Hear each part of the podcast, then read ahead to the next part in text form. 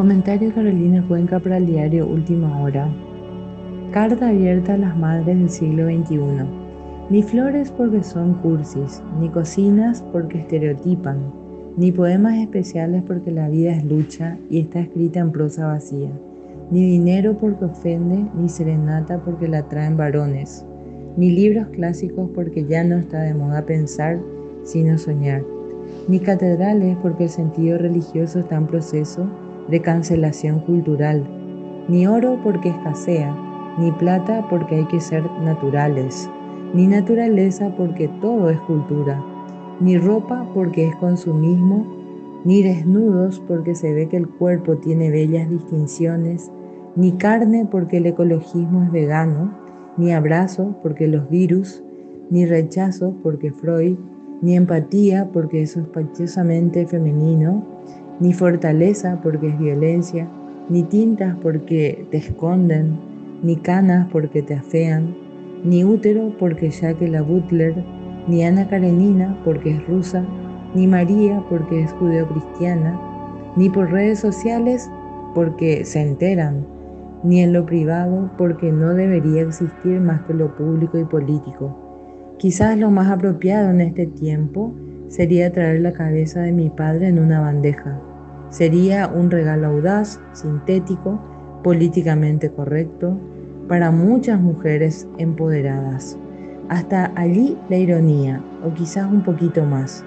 En el fondo, ser madre es el área minada de los campos antropológicos del siglo XXI.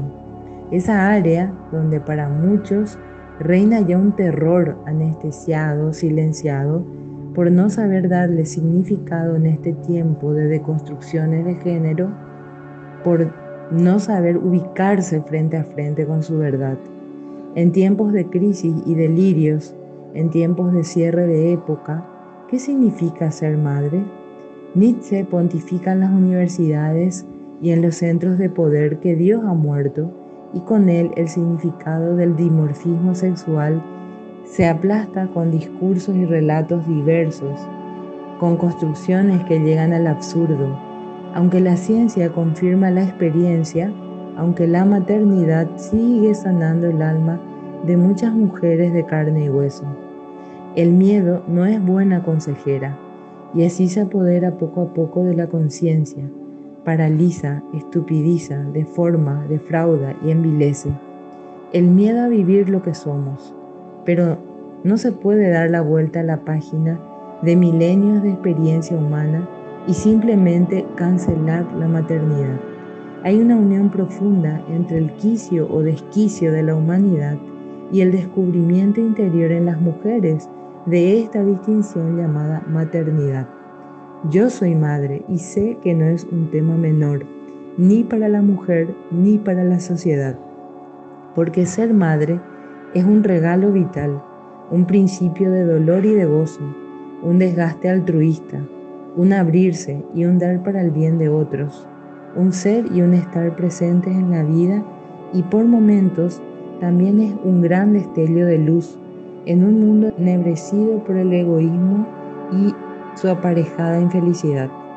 La maternidad es la posibilidad real de engendrar genuina ternura en este mundo y siempre lo será, porque como escribía el irlandés Oscar Wilde, no tiene el mundo flor en la tierra alguna, ni el mar en ninguna bahía perla tal como un niño en el regazo de su madre.